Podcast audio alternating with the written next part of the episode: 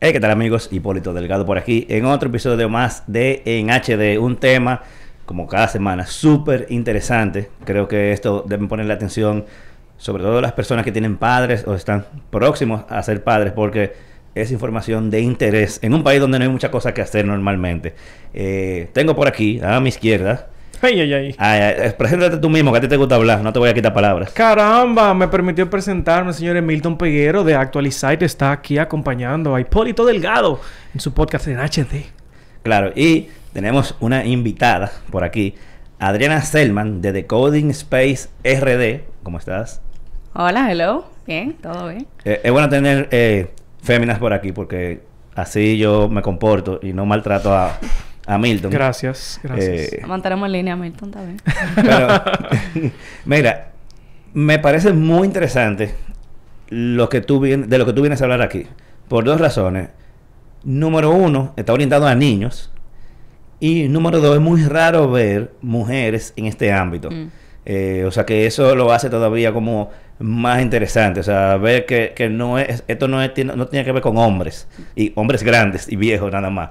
eh, sino que cualquiera puede meterse en, en este ámbito. Primero, ¿qué es Decoding Space? Y veo que dice RD, porque veo que hay otro más, que Sí. vi también la cuenta en Instagram. Cuéntame qué es eso. Bueno, eh, si tú quieres empezamos con Coding Space original. Sí, bueno. Eh, y, cómo, y cómo llega a RD. exacto. Eh, exacto. Eh, Coding Space en general es un, un espacio donde niños y jóvenes pueden aprender a programar, a code. Eh, aceptamos niños de los 5 años, trabajamos con jóvenes hasta los 18. Recientemente también hemos estado trabajando con adultos que quieren adentrar en, en- en aprender algo de, de programación originalmente, o sea, la sede original está en Nueva York eh, y yo haciendo mi maestría eh, vivía allá y trabajé un verano, yo era educadora y empecé a trabajar un verano en el campamento de Coding Space New York. Eh, y al final del verano, ya solamente me quedaba un semestre de la maestría, yo terminaba en diciembre. Al final del verano ya yo estaba decidida, yo decía, yo necesito llevar esto a Santo Domingo. Yo estaba buscando con qué yo iba a volver al país, o sea, cuando yo volviera, qué era lo que iba a hacer. Y me puse en conversaciones con los fundadores, con los directores y, y decidí que definitivamente esto hacía falta aquí. Eh, yo de vengo del mundo de educación, eh, entré en tecnología y en programación un poco más tarde, pero me di cuenta que, que eso a mí no me lo habían dado en el colegio, no me lo habían dado en la universidad, no entendía por qué o sea, ¿por qué ha- hay este, todo este espacio en, en- en la educación donde a los jóvenes, a los niños, no le están enseñando? Ya está cambiando, eh, veo más y más que en los colegios lo están, eh, lo están involucrando, pero en ese momento, hace cuatro o cinco años, no lo y así, entonces decido traerlo al, al país. Eh, Decoding Space, solo- aparte del de Nueva York, ¿hay otro más?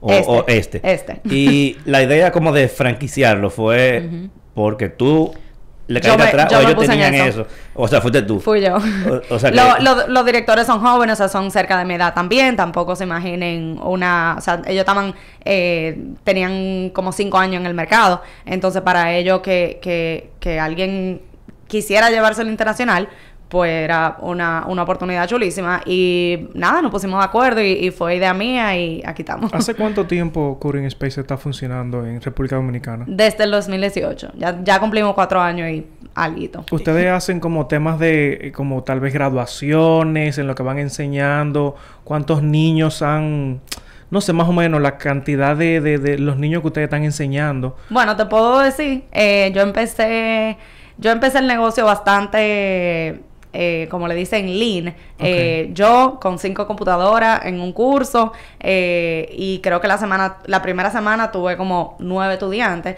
y ya ahora estamos llegando Sí, la a... primera semana nueve estudiantes Sí, eso está muy hubo, bien, hubo ¿eh? interés, hubo interés definitivamente. Tengo que decir que muchos padres se interesaron desde que yo empecé a, a lanzar la idea en Instagram. Claro. Eh, mucha gente eh, entendió, ¿verdad?, la necesidad. Eh, pero de esa primera semana que tuvimos como nueve estudiantes, ahora que, bueno, cerrando en junio, estábamos llegando a 100 estudiantes al mes, más o menos. O sea que bueno. definitivamente el crecimiento ya... Oh, pero bien. ¿Por Se qué, nota. ¿Por qué tú dices, por ejemplo, entendieron la necesidad? Hay una necesidad en el país de aprender programación, principalmente en los niños, y ¿por qué sería bueno enseñarle a un niño programación? Bueno, eh, hay muchas. Claro, sí. Por- verdad.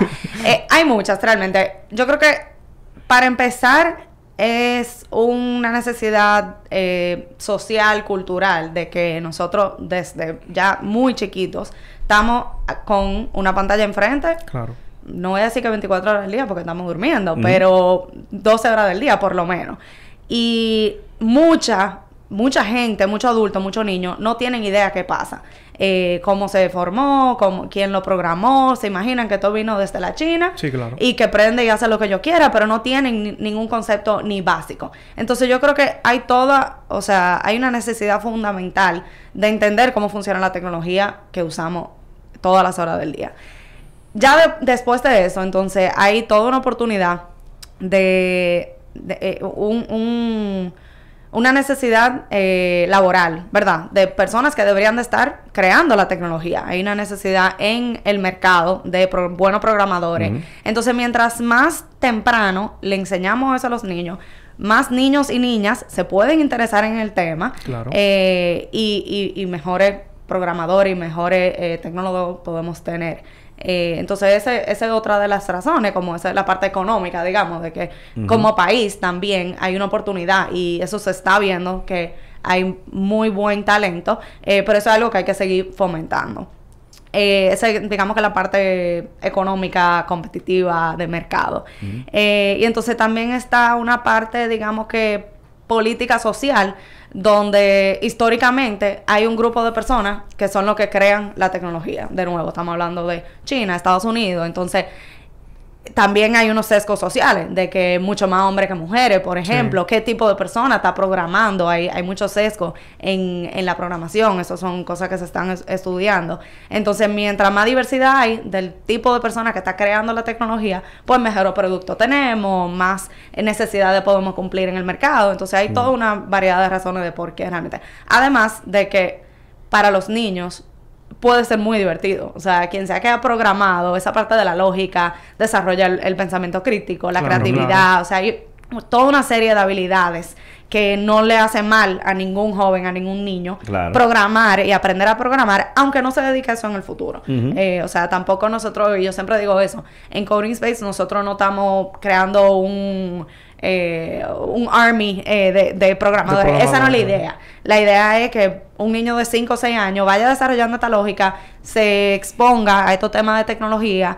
eh, y si después, bueno, el niño crece y quiere ser político, pues quizá tiene un background por lo menos eh, de, de cómo se crea y tiene un- una base. Claro. No, y que, que le puede servir para cualquier cosa, o sea, literalmente para cualquier Cualquier profesión. área. Es que porque- todo está tocado por la tecnología. Exacto. Y si tú lo entiendes, es mucho más fácil saber qué pedir, saber Sí. qué alcance puede tener una, puede tener algo. Imagínate que tú eres el dueño de un negocio. Exacto. Y que tú puedas pedirle, vamos a decir, a un área o a un suplidor externo, cosas que tú sabes que pueden ser realizables, Claro. que tú sabes en qué tiempo se pueden hacer. Claro. que- Ujú. O sea, si tú lo, que tú lo entiendas. Sí, es yo más tengo fácil esa realizar. experiencia yo personal, eh, porque como te digo, yo no, yo no vengo de, de esa área, pero yo aprendí algunos lenguajes, yo no soy eh, programador full stack, ni, conozco todo, pero desde que tú conoces uno o dos, ya eso te abre la mente. Número uno, le pierde el miedo, porque yo creo que eso es una de las cosas más grandes, Sí. especialmente los adultos, los niños y los jóvenes quizás ya como que crecieron con eso, eh, pero eso de perderle el miedo, de que, ok, ya yo sé programar con un lenguaje,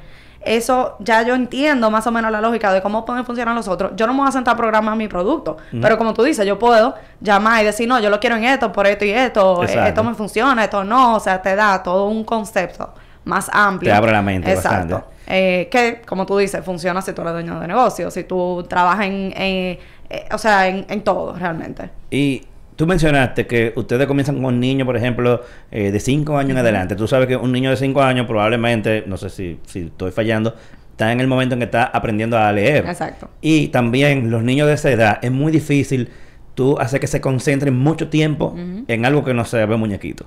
O sea, de que tú ponete a hablar, probablemente eh, en un ratico se pierda la concentración en otra cosa y, y se olvida de, de ti. ¿Cómo, qué metodología ustedes usan. Para mantener a un niño de 5, 6 años in- o, o un niño menor de 10, de 10 años interesado y que entienda lo que, Claro. lo que, lo que está haciendo?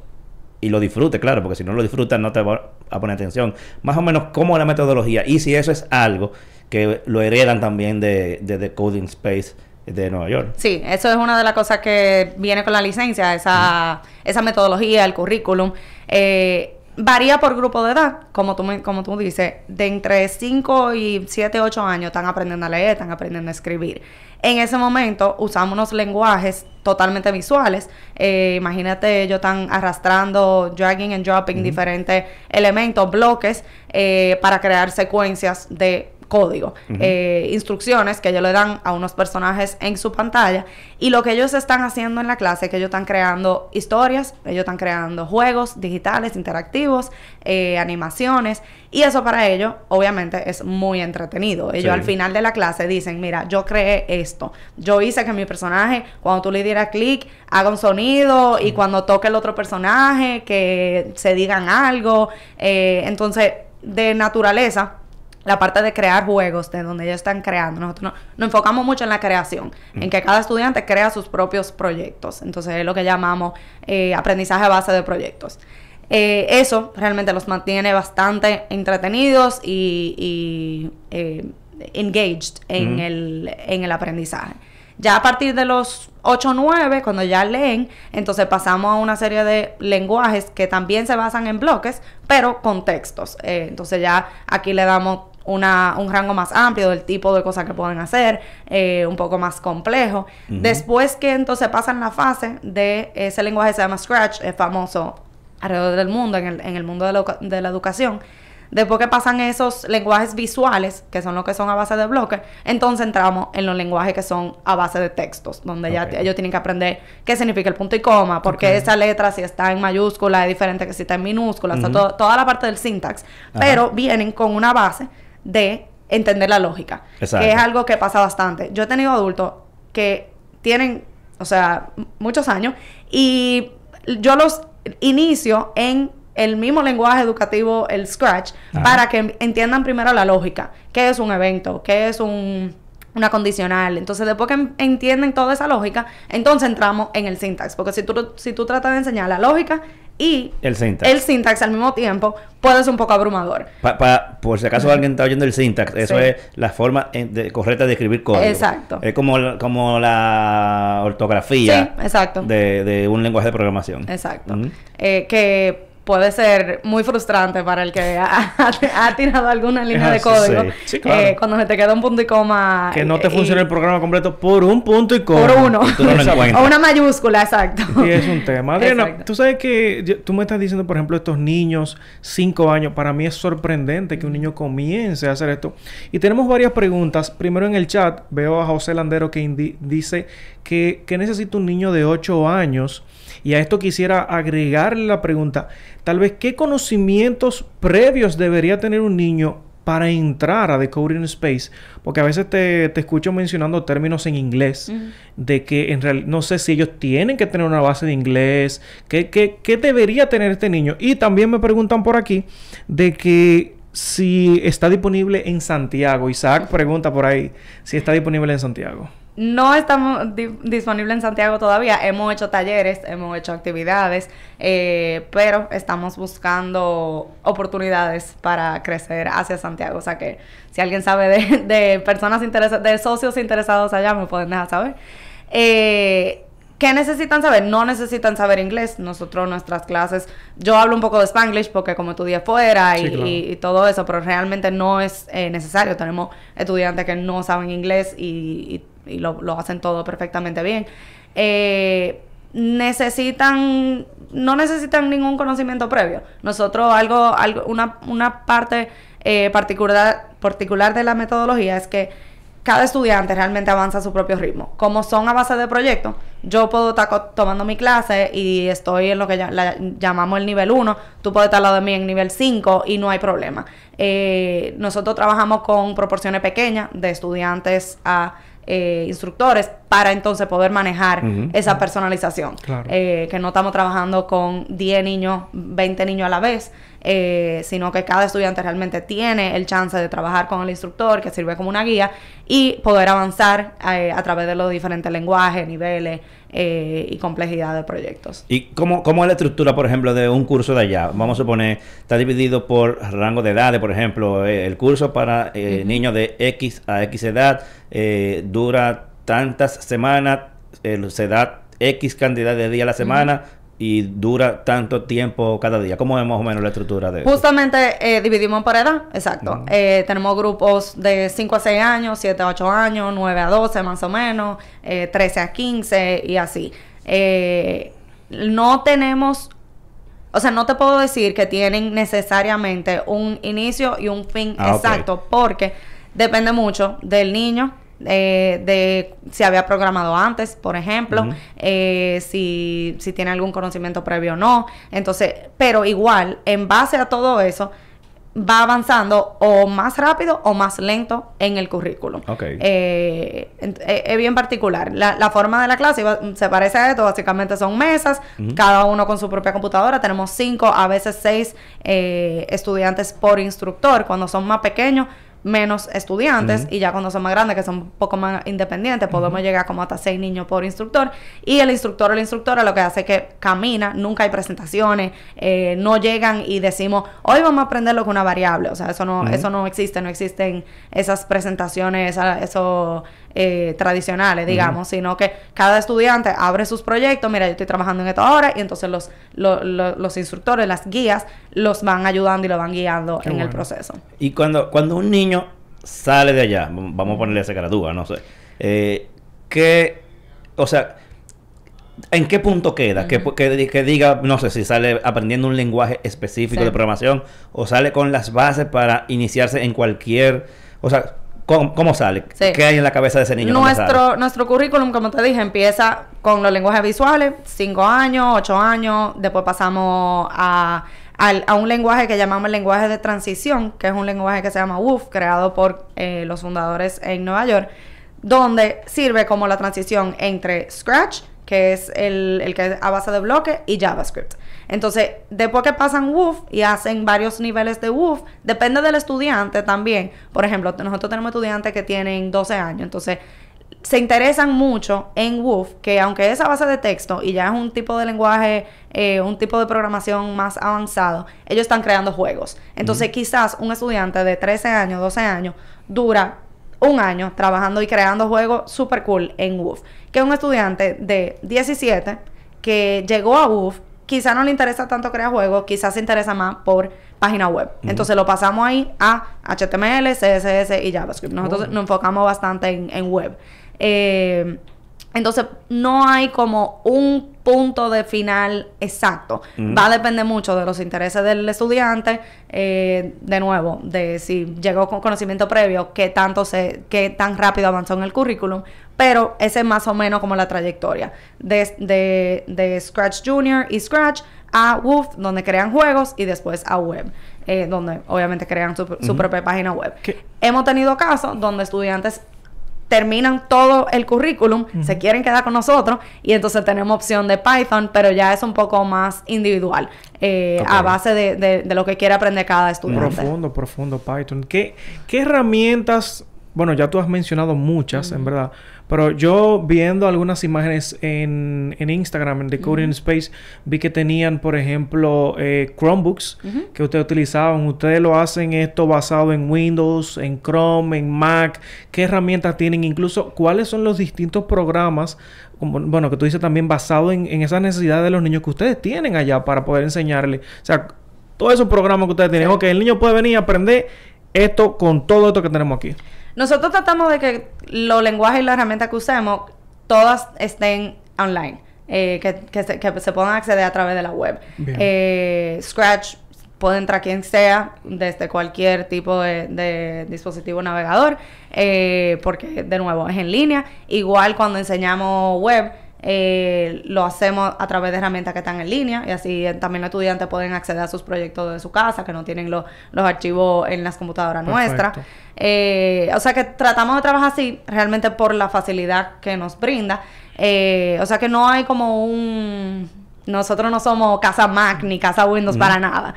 somos bastante diversos y, y, si hay un estudiante que de repente llegue y quiera aprender Swift, pues le buscamos la vuelta. Esos son como los casos particulares que Claro. te menciono, de esos estudiantes que completan todo y se quieren quedar y quieren aprender más, entonces tratamos de, de buscarle la vuelta. Tú dices a que, ellos. ellos- que ellos lo completan. Tú dices comienzan a los 5 años. ¿Es solamente niños? Bueno, todavía ¿Hay no, hemos tenido todavía el caso del que empieza en 5 y termina con 18 Ok, años, ¿verdad? perfecto. Porque, Exacto, porque nada más tenemos tenemos 4. 18. Exacto. Exacto. Eh, hay algún estudiante, este tipo de clase es para los estudiantes una clase extracurricular. Bien. Entonces, aunque, hemos, aunque yo tengo casos de estudiantes que empezaron conmigo hace 4 años y siguen tomando clases, también hay estudiantes que duran un año, como duran un año en clase de piano, y dicen, bueno, el año que viene quiero coger arte en las tardes. Claro. Entonces, realmente tenemos movimi- bastante movimiento. Eh, depende mucho del estudiante, de, de si quiere seguir, si quiere aprender más, si ¿Hay siente que ya terminó. ¿Hay algún límite de edad?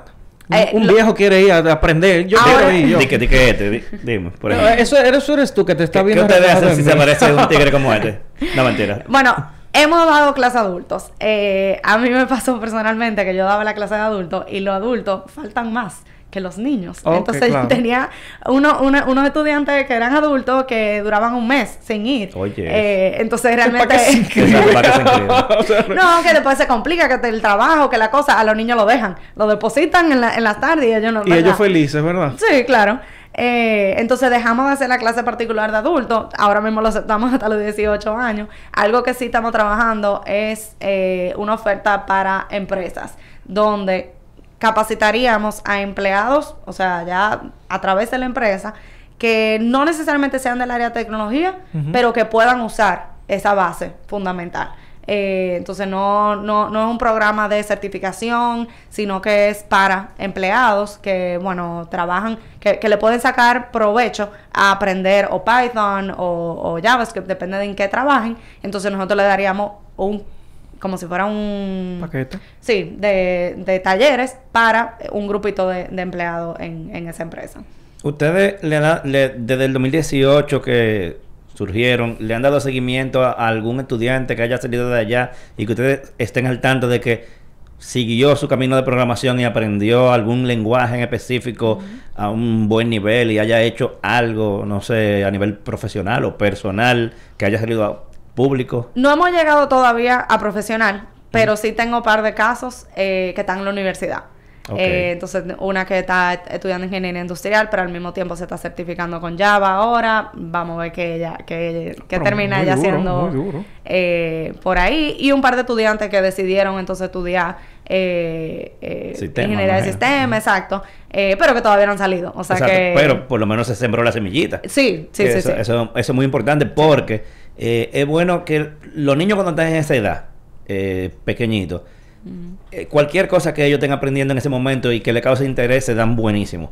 Por ejemplo, si se ponen en algún deporte, en esa edad se dan buenos porque al no tener miedo, Sí. porque mucha gente, eh, el miedo es que no lo deja, eh, como- vamos a decir que avanzar. Los Sí. niños no tienen problema como que le voy a dar ese botón, y Ujú. no se va a dañar nada. Sí. Ellos Ellos no- son como Didi, le dan Sí, tanto. sí, sí. Y- o, o en, o en algún deporte tú le dices da una vuelta maroma y no lo piensan, dan la vuelta maroma. Entonces, por eso es. eh, y en este, en este tipo de cosas hay que ser muy atrevido. O sea, no tener miedo y, y entonces darle para adelante. Y aquí tenemos, en, yo le diría no en el país, no, en el mundo tenemos un déficit de programadores. Ni siquiera voy a decir programadores buenos. Esa, es- esa es como Sí. quien dice la carrera del presente y del futuro. O sea, Sí. prácticamente todo ya depende de programación y por eso es que vemos que los programadores locales no dan abasto en las empresas. Las empresas viven tratando de buscar programadores Y, se, lo están llevando para afuera. Exacto. Con el trabajo sin- remoto. Exacto, sin llevárselo, eh, sin llevárselo, se, lo, se lo están contratando a todito para afuera.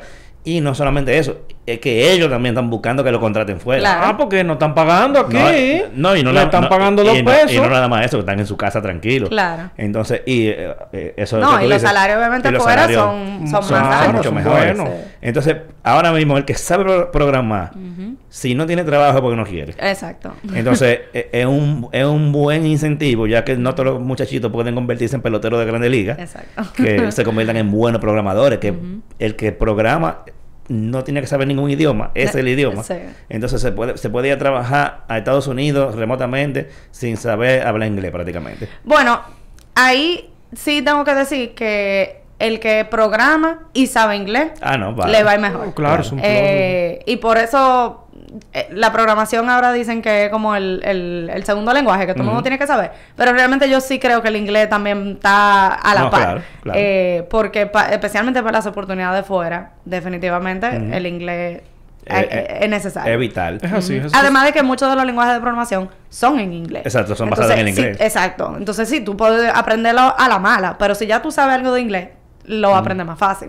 Y por lo regular, yo creo, a mí me parece como que todos los programadores saben, aunque sea inglés técnico. Básico, sí. Sí, exacto. aunque sea básico. Tú sabes que tú estabas mencionando de que Coding Space viene desde los Estados Unidos.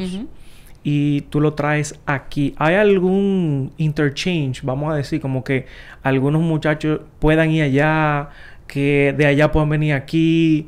No sé, tal vez le encuentran alguna, alguna forma. ¿Se, se hace eso? Bueno, qué, qué, qué bueno que tú lo mencionas porque estamos empezando a planificar para el verano que viene hacer un viaje. Qué Eh, bueno. Y llevar un grupo, no solamente a interactuar con los estudiantes de allá eh, durante el verano, sino también a ellos, en el, en el campamento de allá, ellos hacen una serie de paseos a Google, a Uf. Meta, a, ¿verdad? Tienen esas oficinas. Entonces eso sería parte de esa experiencia de poder llevarlos por una semana, que interactúen con los estudiantes allá. lo de allá no buscan nada aquí. Pues es lo de aquí que van a buscar para Bueno, allá. para los que están allá, sería un aporte cultural tener ese intercambio. Yo creo que igual sería súper cool eh, para ellos. Pero re- la parte de ver esas oficinas, de ver esa, esa realidad, genial, genial. eh, eso es parte de lo que queremos Ya hacer. yo quiero que mi hijo tenga cinco años ya. Bueno, a los cinco no me lo voy a llevar para Nueva York. No, claro, Pero- claro. No, por mí te lo puedo llevar, tenme mi permiso. Mira, hay hay una persona que pregunta que eh, si ustedes tienen algún canal de YouTube, pero yo lo voy a agregar si ustedes tienen página web, eh, eh, medios, eh, redes sociales, etcétera, donde la gente pueda ver más de lo que ustedes hacen. Yo sé que sí, pero Claro, sí, sí, sí. No tenemos canal de YouTube ahora. Eh, tenemos página web, thecodingspacerd.com, igual Instagram, thecodingspacerd. Y ahí realmente toda la información, todos los links. Esta misma persona pregunta, para estudiantes más avanzados se les enseña cómo publicar una aplicación en la App Store o Google Play. O sea, llegan a ese nivel o no. No trabajamos tanto con apps, con Ah, desarrollo de apps. exacto, sí, tú mencionaste que se va más por Trabajamos web. más con web, sí. Eh, y la- una de las razones que eh, trabajar con HTML y CSS es muy visual. O sea, ese Hello World que de una vez te sale. Claro. Eh, entonces, para los adolescentes... La frustración de, güey, Google no me ha contestado, no me ha publicado la aplicación. Y Apple, Ah, ay, Dios bueno. mío. eh, que para los adolescentes, eh, eh, o sea, termina siendo mejor que ellos lo vean todo al- eh, en, lo que, en lo que lo están creando. Entonces, trabajamos más con, con web, pero sí hemos te- tenido eh, estudiantes que se interesan por la parte de apps y ahí de nuevo, son esos casos particulares que vamos manejando con, con el tiempo. También nos pasa mucho que llegan estudiantes que dicen, yo quiero desarrollar un app. Y nunca han hecho ni nada. Entonces Exacto. hay que empezarlo realmente por lo básico y ya cuando llegan a ese nivel, entonces pueden encaminarse por ahí. Eh, tú mencionaste ahorita como que no hay ni que un inicio ni un, ni un fin. así Pueden como entrar a cualquier edad. Exacto. No, Sí. y, y- y también pueden entrar en cualquier momento. Vamos a suponer, un- Sí. un, papá quiere inscribirlo En y, no, y- octubre, no tiene en que esperar que el primero de... o- No, ahora mismo, por ejemplo, nosotros no, nos basamos obviamente en el ciclo escolar. Ahora mismo estamos en campamento. Campamento son seis semanas. Estamos a mitad de la primera. O sea que quedan cinco semanas que, que se pueden unir. Eso es hasta los 12 años que tenemos esa oportunidad ahora. Después de esas seis semanas, te- vamos a tener un, eh, un bootcamp de dos semanas que es para estudiantes entre eh, 13 y 18. Entonces tenemos ese otro como programa, eso se llama Coding Space Academy. Eso va a ser un poco más intensivo, lo queremos llevar a una universidad, hacer un tour y, y conocer gente que estén estudiando en ingeniería de sistemas. Ahí entonces entraríamos en full web, eh, quizá Python, tengo un par de proyectos ahí en mente. Eh, entonces está esa oportunidad al- en la primera dos semanas de agosto. Ya cuando se acaba agosto, entonces em- empezando en septiembre, entramos en año escolar, que son nuestras clases extracurriculares regular, ¿verdad? Eh, y ahí sí pueden entrar en septiembre, pueden entrar en enero, o sea, no hay, sea. no, no hay límite de, o sea, no hay fecha límite de cuándo puede empezar la clase. Me, me da un poco de curiosidad saber cómo, de dónde viene el incentivo eh, cuando un niño llega allá. ¿Fue porque el papá y- o la mamá vio lo que ustedes hacen o fue el niño que lo encontró? O sea, ¿quién es que convence a quién de, de, de que, de que el niño llegue allá? Más por la, la- por la edad de que manejamos, que la mayoría realmente eh, son entre 5 y 14, eh, más son los padres. Los que son entre 13, 14 y 18 muchas veces son los mismos estudiantes que se enteran, que, que se interesan, pero también tenemos de los dos casos, donde lo- los padres realmente dicen, no, yo quiero que mi, mi hija aprenda, entonces los trae, o sea, puede pasar de las dos formas. Y, y en cuanto a la diversidad, ¿se, mant- se mantiene como eh, igual niños y niñas o más niños? No. Se le No. la. Quisiera yo. Eh, y lo estamos trabajando y, y estoy trabajando en un programa de becas eh, ahora para el final del verano para incentivar a más niñas. Yo además de, de ser directora de Coding Space, soy co-directora de una ONG que se llama. Girls in Tech, donde nosotros justamente motivamos a, a más mujeres eh, a, a interesarse en el área de tecnología. Y visto eso, creo, en Instagram. Que ellos Bueno. tienen su cuenta. Girls in Tech, ahí, ahí estoy yo también. Eh, y pues no, más o menos como 70% son, Son- son niños. Y, y una de las cosas más importantes para eso realmente, o sea, no es ni habilidad, ni que el niño o la niña se interese, es que cuando yo me encuentro con alguien y le cuento sobre mi proyecto.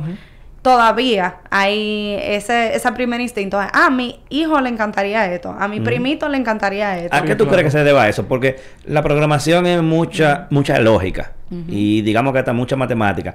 Y esas son cosas Y en no que tiene una preferencia tampoco. O sea, hay quien quiera aprenderlo. No hay tampoco una ley en la que diga, no, solamente los hombres. No, no, pero por eso es. Porque, po- vamos, si tú me dijeras que fuera algo, qué sé yo, de que como ingeniería civil. De que tú ibas a cargar computadora. O sea, o, no. o- o sea, como- pero Realmente pero no. programación es como que algo que no metería miedo, digo yo, Sí. desde mi punto de vista, a, a- a- un niño o a una niña o a un varón o una hembra. Sí. Eh, ¿Y por qué tú crees que pasa eso? ¿Por qué está ese, ese, esa etiqueta de que todo lo que tiene que ver como con tecnología es para varones?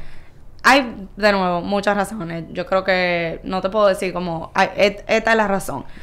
Yo creo que todavía hay mucho mucha predisposición hacia la matemática, de, de que está comprobado de que las mujeres y los hombres somos tenemos la misma habilidad en las áreas de la matemática, pero todavía existe esa, esa predisposición de que, de que le tenemos miedo a la matemática, de que eso es muy difícil, eso no es para mí. Hay toda otra parte que es como la etiqueta social de lo que significa trabajar en área de tecnología. Eh, muchas veces cuando, hasta la película, cuando tú te imaginas un programador, ¿qué tú te imaginas? Un nerdo. un, hacker Ajá. o un nerdo. Un nerdo, ajá. Eh, alguien con un hoodie atrás de una computadora. Un lentecito, camina, Ah, encorvado. Exacto. En la oscuridad, esa imagen a las mujeres muchas veces no, No le les, llama la no le llama. Entonces, también hay como un trabajo de, de medios que hay que ir cambiando ese, ese estereotipo de qué significa programar. O sea, hay, hay pro- tú puedes programar un app para hacer cambio social. O sea, tú puedes trabajar con tu comunidad al mismo tiempo que tú estás eh, trabajando en tecnología. Entonces, esos son como estereotipos que hay que ir cambiando. Eh, falta de, de, de personas, de ejemplos. Eh, mientras más hombres hay, menos ejemplos hay de mujeres. Exacto. Entonces, poca gente tiene una tía programadora, pero seguro conoce un, un ingeniero tío o...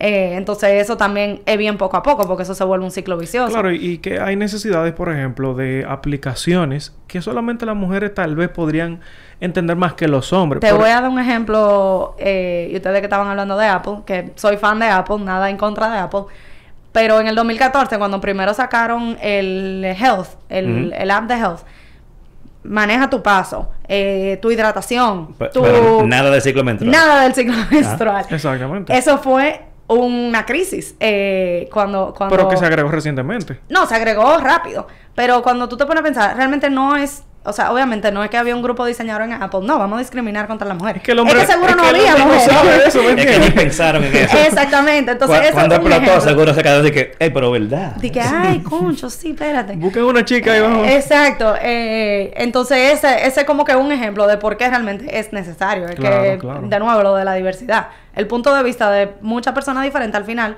crea productos que son mejores. Claro. Es súper importante. Y, por ejemplo, yo quiero ir a Coding Space. ¿Dónde queda Coding Space en República Dominicana? Estamos en Piantini, en la se llama calle Las Acacias, es una callecita entre la Max Enrique Ureña y la Andrés Julio Aybar con la Agustín Lara, queda centro de Nuevo Centro, cerca de Nuevo Centro de Adrián Tropical, atrás de la Lincoln. Y también algo que me dio curiosidad, y como que ahora que eh, eh, eh, él hizo esa pregunta, es como que me viene. Tú mencionaste que al principio tú como que eh, pusiste posteos en Instagram y conseguiste, dijiste el número de, de niños, que fue una cantidad que yo me quedé como, wow. Como nueve. Ajá. La no, eso semana. es mucho. O sea, eh, eh, como para... O sea, está gente. bien para alguien que tal vez tú, tú entiendes que no iban a tener el interés, tal vez uno decirlo, está un número bastante bueno y para Claro. iniciar. Sí, sí, sí. Entonces, eh, ¿cómo, ¿cómo fue que tú, vamos a decir, cuál fue tu estrategia de cómo comunicarlo? ¿Y ¿Qué tú entiendes que fue lo que hizo que se diera ese boom? Porque para mí nueve, eh, tomando en cuenta que tú mencionas que por, de- según la cantidad de, según la edad, es la cantidad de niños por instructor. O sea, nueve es mucho. Eh, Bueno, y fíjate que, que, que, o sea, yo lo dividí en diferentes grupos. Al principio era yo que daba toda la clase, yo era que posteaba en Instagram, yo era que... Claro que sí. Así que se- es así. Así es que se comienza, Así comenzó. Amazon. Eh, Así exacto. claro, todo el mundo comienza así. Exacto. Y, y ya eso también es como un, un poco de mi historia de, de emprender, ¿verdad? Que eso eh, es todo otro, otro mundo. Pero... ¿Cuál fue la pregunta al final? eh, que, que ¿Cómo tú... Ah, que como yo, como yo empecé. Claro, no, no. y, y que cómo, que, que- cómo tú lo comunicaste. O sea... A, a través de Instagram, realmente. Yo, como te comentaba... Ah, perdón, eh, pero no me refiero ajá. al medio, sino, por ejemplo, no es lo mismo decirle a una gente, dile a tu niño que aprenda a programar. Sí, sí, A sí. mí eso no, me, no lo va a convencer, se, va, se oye difícil. O sea, ¿cuál fue la, la forma en que tú lo vendiste? No el, no el medio, sino cómo tú se lo vendiste para que la gente diga, para que un papá diga, hey, eso está chulo, yo quiero a mi hijo ahí. Ya, eh, sí, yo creo que desde que tú pones The Coding Space, eh, cualquier, o sea, la palabra de coding mm, llamaba la atención. Eh, desde, desde que la gente leía que son clases de programación para niños, eso llama la atención, como que para niños, cómo Claro. van a aprender, eh, qué es lo que van a estar haciendo. Eh, y después de ahí siempre comunicar que para los niños realmente era una clase extracurricular, que iba a ser divertido para ellos. Eso también motiva y motivaba a la gente a querer a- saber más. Eh, yo, como te, como te comentaba, o sea, yo, yo te, tuve la idea de traerlo en el verano que estaba trabajando en el campamento allá.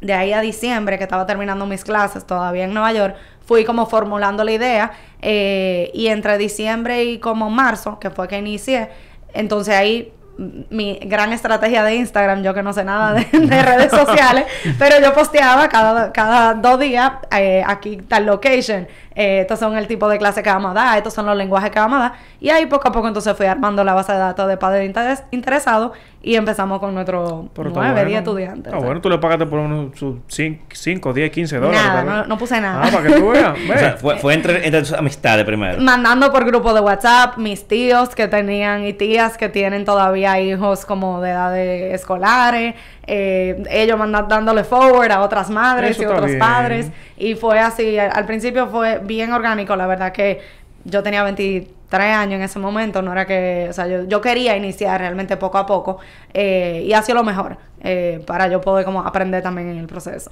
No, eso, eso, eso está muy interesante. Y tú, obviamente, tienes beneficios por el hecho de, de, ah, vamos a decir, afiliarte a The Coding Space.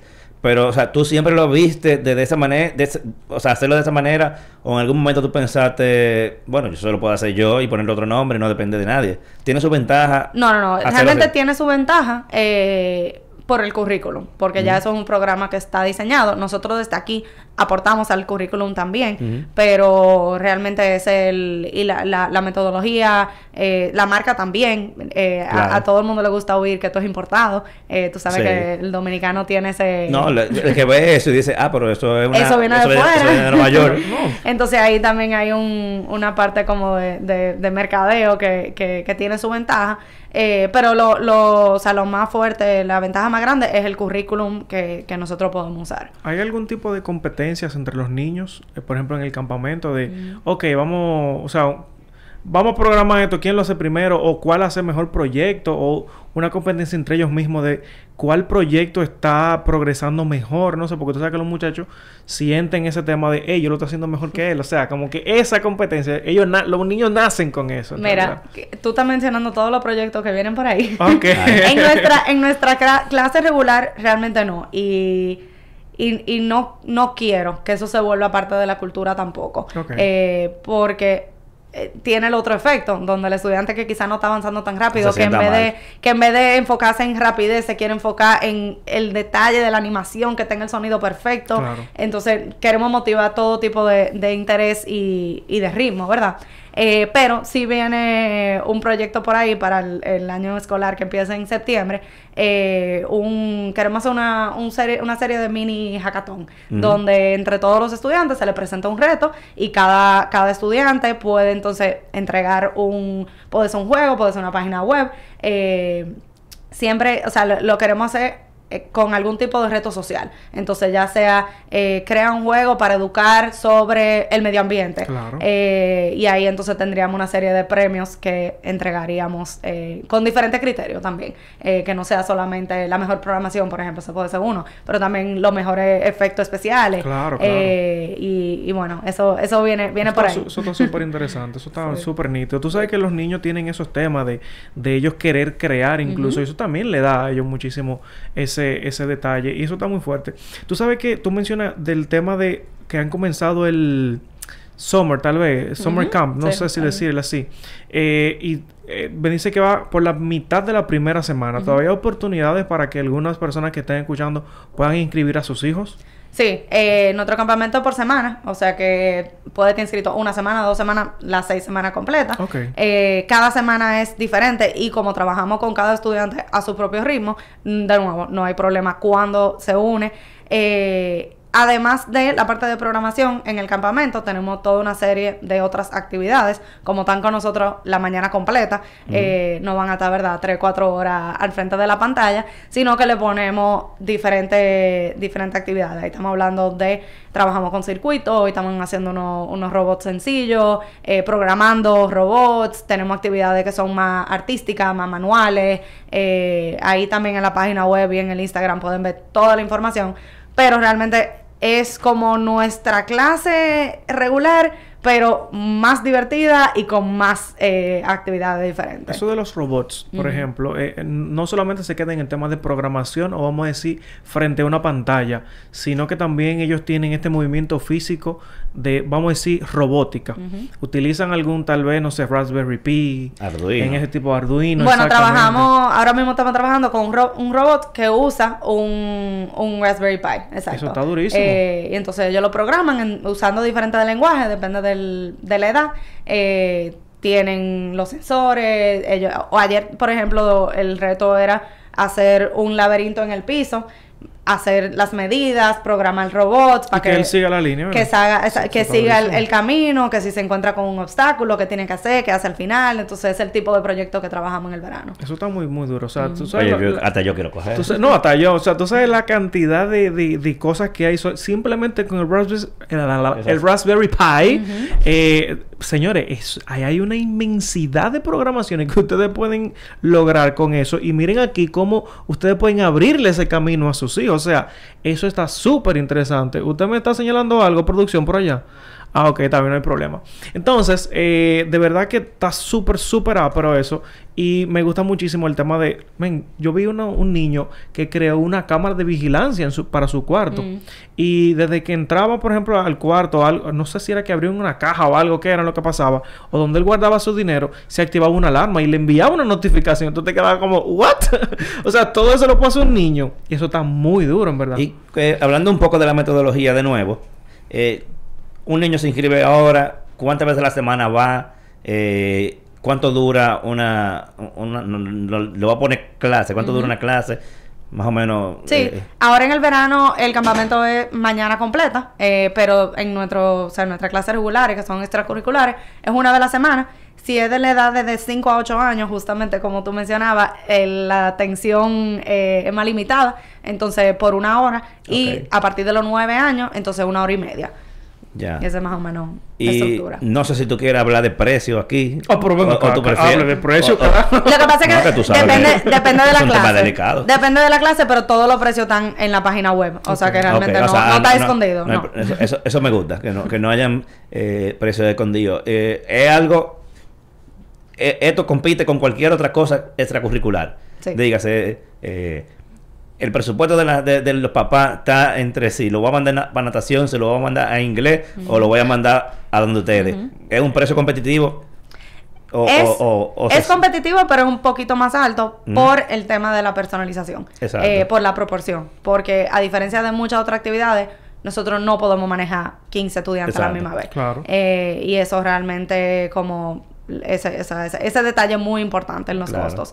Eh, además de que es algo totalmente innovador y necesario para el futuro, que sabemos que... que Sí, realmente es una, una inversión Exacto. literalmente en el futuro de, de esa persona, ese niño, cuando, cuando sea, yo ni voy a decir ni grande, ya, o Ya, sea, de, de, de, de Para el desarrollo de, de- del cerebro de ese niño ya, es, ya es una buena inversión.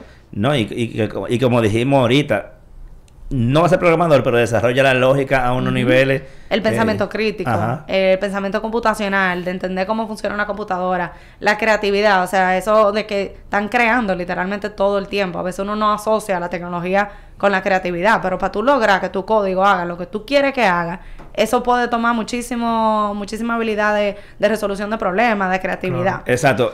Y, y, y eso que tú dijiste, solución de problemas. Ujú. Hay veces que, que la solución de un problema tú la haces más eficiente o más eficaz, lo que sea, si tú sabes cómo pensar de manera Sí. lógica. Ujú. O sea, que, que, que, que si yo te digo, mira, yo quiero que esto, eh, lo quiero allá, tú tienes muchísimas Hay formas de muchas formas, que, que también nosotros lo motivamos. Eh, siempre hay una forma más eficiente, pero también es entender eh, que, que esto puede ser diferente en diferentes contextos donde enseñan programación, que a veces te tratan de decir, no, esta es la forma de hacerlo. Nosotros tratamos de salir un poco de ahí, especialmente como estamos trabajando con niños, donde yo lo puedo hacer de una forma, tú lo puedes hacer de otra y tú lo puedes hacer de otra, y si logramos el mismo resultado, pues chulísimo. Eh, pero, de nuevo, hay un punto, entonces donde empezamos a hablar de eficiencia, de código y todo eso. Pero también tratamos de mantener ese balance con la creatividad y la, la, la diversidad de pensamiento. Es muy probable que un niño, por lo interesante que se oye eh, esa, esa clase, eh, probablemente cuando salga de ahí quiera seguir explorando cosas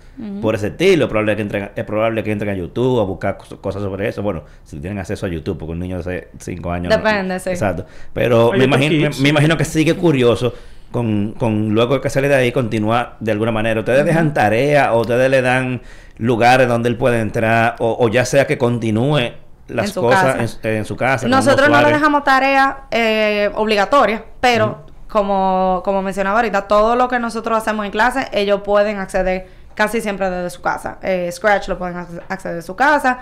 Eh, Scratch Junior, que es el que con el que trabajan lo que son de 5 a 8, motivamos a que los padres se lo instalen en una tablet en la casa para que puedan seguir practicando. Eh, entonces sí, tenemos muchísimos casos donde el estudiante, de nuevo, no es tarea, pero desde su casa le quieren enseñar al hermanito lo que hicieron, Claro, quieren eh, probablemente. enseñar a los padres, entonces lo motivamos, lo si motivamos yo, bastante. si yo inscribo a mi hijo, por ejemplo, en esta... Bueno, mi hijo tiene cuánto... No tiene ni un mes todavía.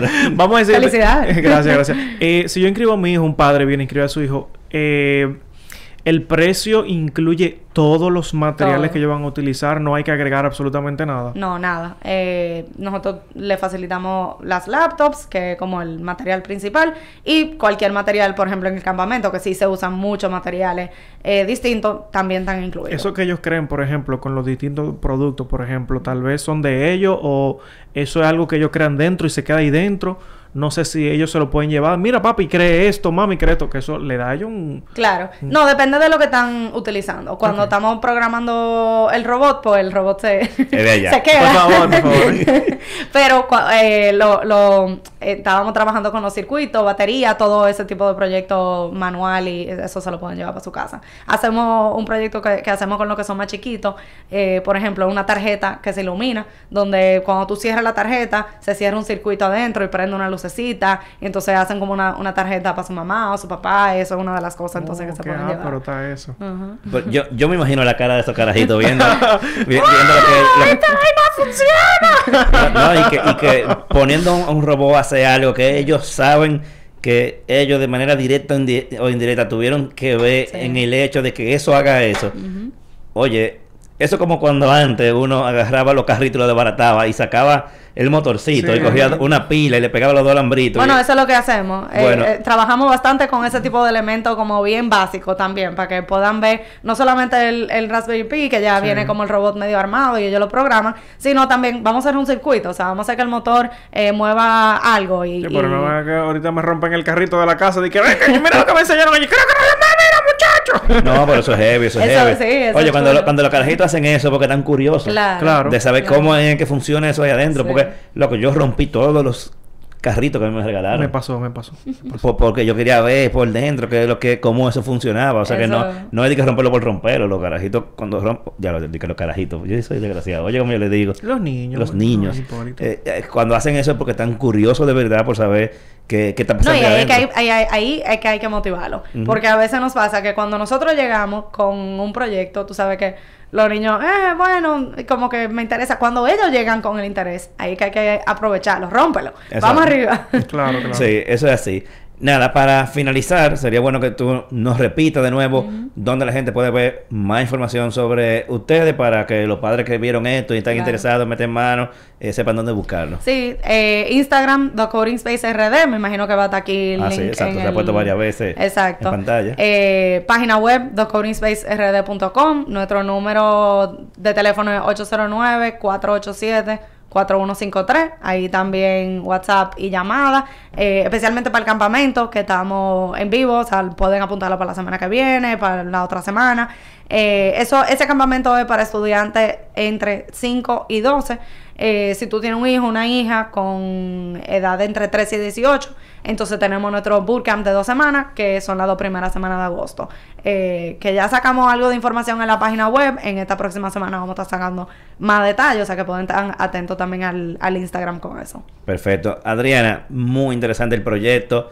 De verdad que a toda la gente que yo conozco que, que tenga hijos, que tenga ese rango de edad, yo te lo voy a mandar para allá. Ya, Mándamelo. ya cuestión de ellos de que, de que den el paso. Pero yo Claro. entiendo que eso es eh, algo muy importante en que ocupar el tiempo de tu hijo, que no sea dar una tablet para que se, Pa' que pa' se quede ahí Y le vamos a dar la tablet, pero la van a estar usando para En algo, en algo- en exacto. algo van a estar pensando, van a estar creando. Exacto, o sea que, no, señores, es el futuro.